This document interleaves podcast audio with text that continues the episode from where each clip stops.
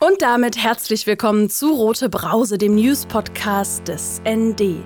Ich freue mich, dass ihr euch auch heute wieder entschieden habt, den Kronkorken springen zu lassen. Noch am Wochenende gingen die BerlinerInnen gegen den Mietenwahnsinn auf die Straße. Und dann folgte ein weiterer Downer. Vonovia und Deutsche Wohnen kündigten ihre Fusion an. Ryder heißt jetzt Twix, sonst ändert sich nichts, twitterte die Initiative Deutsche Wohnen und Co. enteignen diese Woche und sicherte sich kurzerhand die Domain vonoviaenteignen.de.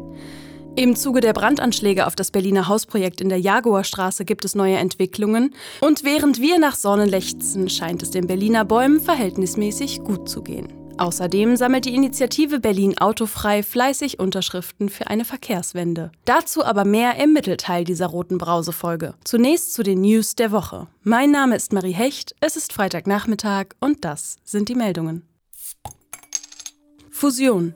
Die zwei größten Wohnungskonzerne in Deutschland, Vonovia und Deutsche Wohnen, wollen fusionieren. Dies kündigten die Konzerne diese Woche auf einer Pressekonferenz in Berlin an. Allein in Berlin käme der Konzern damit auf rund 150.000 Wohneinheiten. Das entspricht einem Zehntel des gesamten Mietwohnungsbestandes der Hauptstadt. Der Berliner Mieterverein warnte diese Woche vor ganzen Quartieren in der Hand von Vonovia. Von Seiten der Immobilienunternehmen hieß es, man wolle ein mietorientiertes und gesellschaftlich verantwortungsvolles Wohnungsunternehmen schaffen, das in enger Zusammenarbeit mit der Politik stehe. Kultursenator Klaus Lederer Linke begrüßte die Zugeständnisse der Konzerne. Das ändere aber nichts am zugrunde liegenden Geschäftsmodell der großen börsenorientierten Immobilienunternehmen. Sie seien weiter ihren Aktionärinnen und Aktionären verpflichtet und erwirtschaften Gewinne auf Kosten der Mieterschaft, warnte Lederer. Ähnlich scheint das die Berliner Öffentlichkeit zu sehen. So demonstrierten am vergangenen Wochenende rund 10.000 Menschen gegen den Mietenwahnsinn auf den Berliner Straßen. Die Initiative Deutsche Wohnen und Co. enteignen hingegen verbucht die Fusion insofern als einen Erfolg, dass der Druck ihrer Kampagne gewirkt zu haben scheint. Mit einem Namenswechsel solle Deutsche Wohnen nicht davonkommen. Mehr zum Thema erfahrt ihr im Kommentar der Woche am Ende dieser roten Brausefolge. Köpi. Dem linksalternativen Haus- und Wagenplatz an der Köpenicker Straße 137 droht eine Räumung. Schon im Februar hatte die Köpi einen Räumungsbescheid des neuen Eigentümers einer Firma namens Statesia erhalten. Die BewohnerInnen des Hausprojektes und Wagenplatz sind der Räumungsaufforderung nicht nachgekommen. Daraufhin wurde ein Räumungsprozess eingeleitet.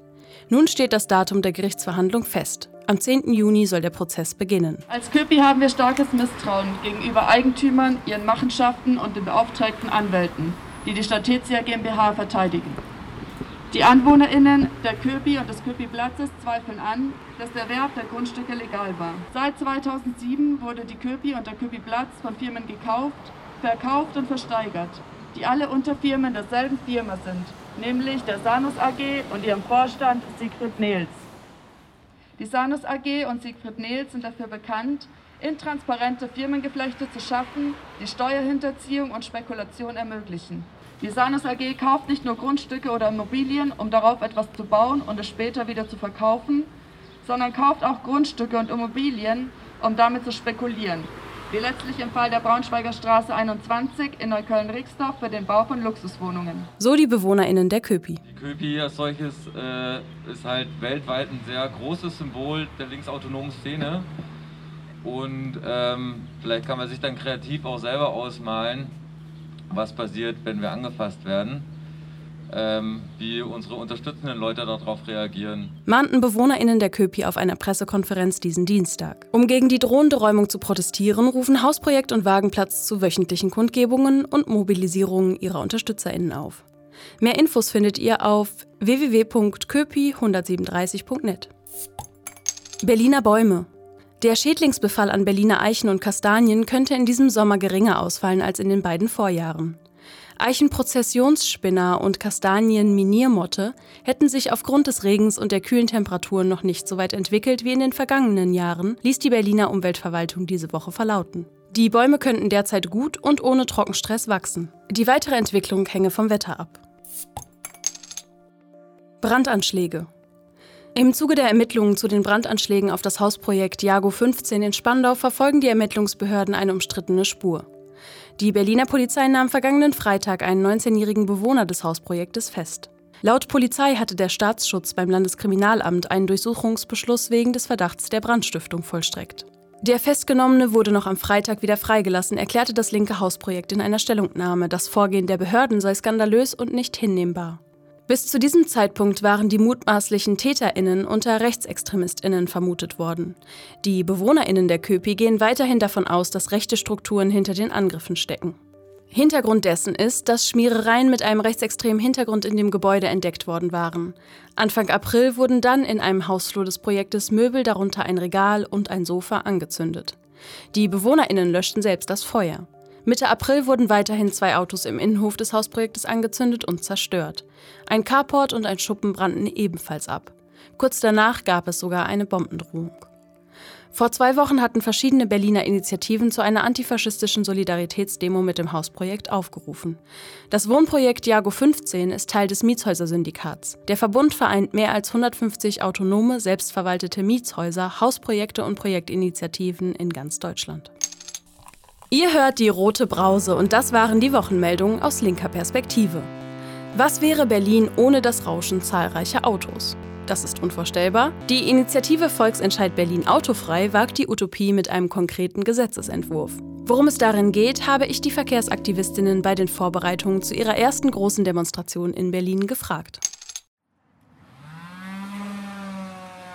Wenn man das zusammenschraubt, dann haben wir ungefähr 4 Meter mal 2 Meter und ein Tragesystem, so ein Gurt einfach. Till steht inmitten eines Rechtecks aus Holzlatten auf einem Werkhof am Spreeufer zwischen Ostbahnhof und Janowitzbrücke.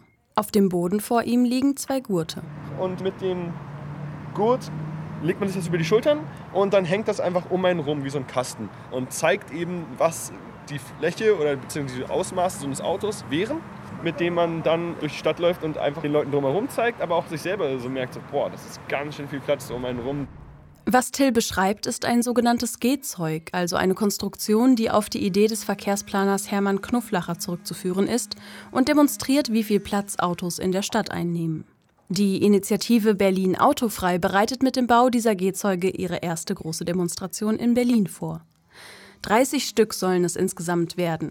Sechs der VerkehrsaktivistInnen sind dafür an diesem lauen Berliner Frühlingsabend auf dem Werkhof zusammengekommen. Sie schleifen und sägen Holzlatten und schrauben sie zusammen.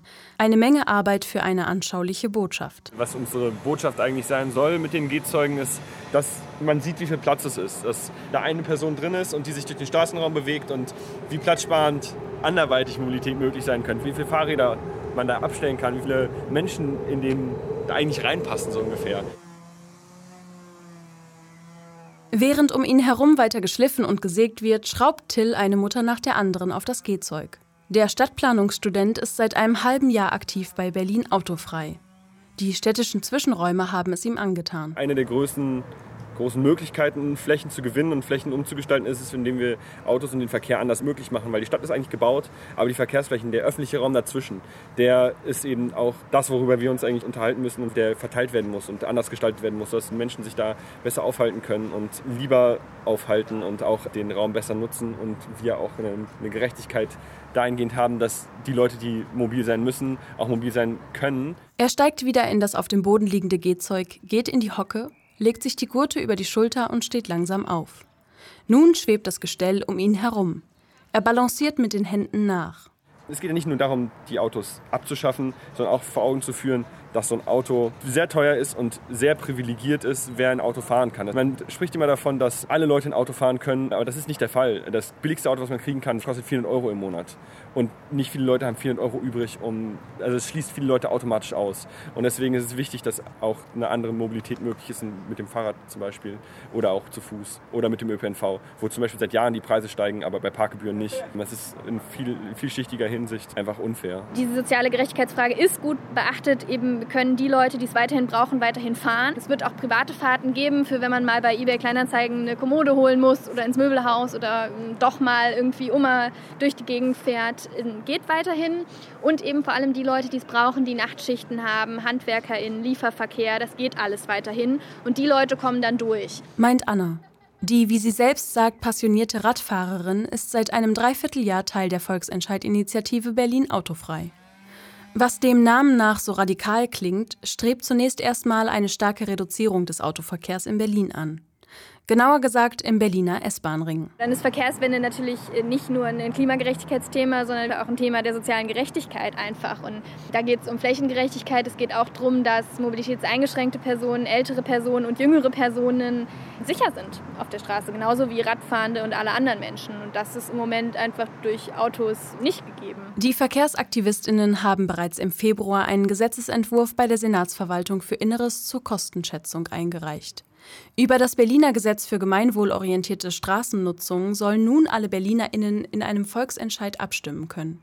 Zur Einleitung eines Volksbegehrens braucht es zunächst 20.000 Unterschriften. In 67 Kiez-Teams ist die Initiative mittlerweile organisiert. Jeweils zwischen drei und 20 Personen sammeln Unterschriften. Aber auch die Kritik am Volksbegehren bleibt nicht aus. Bei den zwei Dritteln der BerlinerInnen, die außerhalb des S-Bahn-Rings wohnen, dürfte die Freude über Ruhe in der Stadtmitte eher niedrig ausfallen. Und auch für die öffentlichen Verkehrsnetze außerhalb des Rings gibt es noch Verbesserungsbedarf. Doch Till findet, ich lege kaum noch Wege mit dem Auto zurück und merke, dass es einfach auch anders möglich ist. Also, dass man vor allem in einer Stadt wie Berlin ein Auto nicht unbedingt zwingend braucht. Es gibt Leute, die brauchen das ganz sicher, aber ich glaube, es zeigt sich auch gerade mit neuen Wegen, mit Pop-up-Bike-Lanes und sonst was, dass die Mobilität kommt, wenn die Flächen und die Infrastruktur da ist. Und wenn die da ist, dann kann man sich anders bewegen und dann kann man die Stadt anders wahrnehmen. Und Anna fügt hinzu. Ich glaube, es gibt in Berlin ganz viel Potenzial für Miteinander, für Kultur, für auch grüne Mobilität, also klimagerechte Mobilität und die nutzen wir im Moment überhaupt nicht.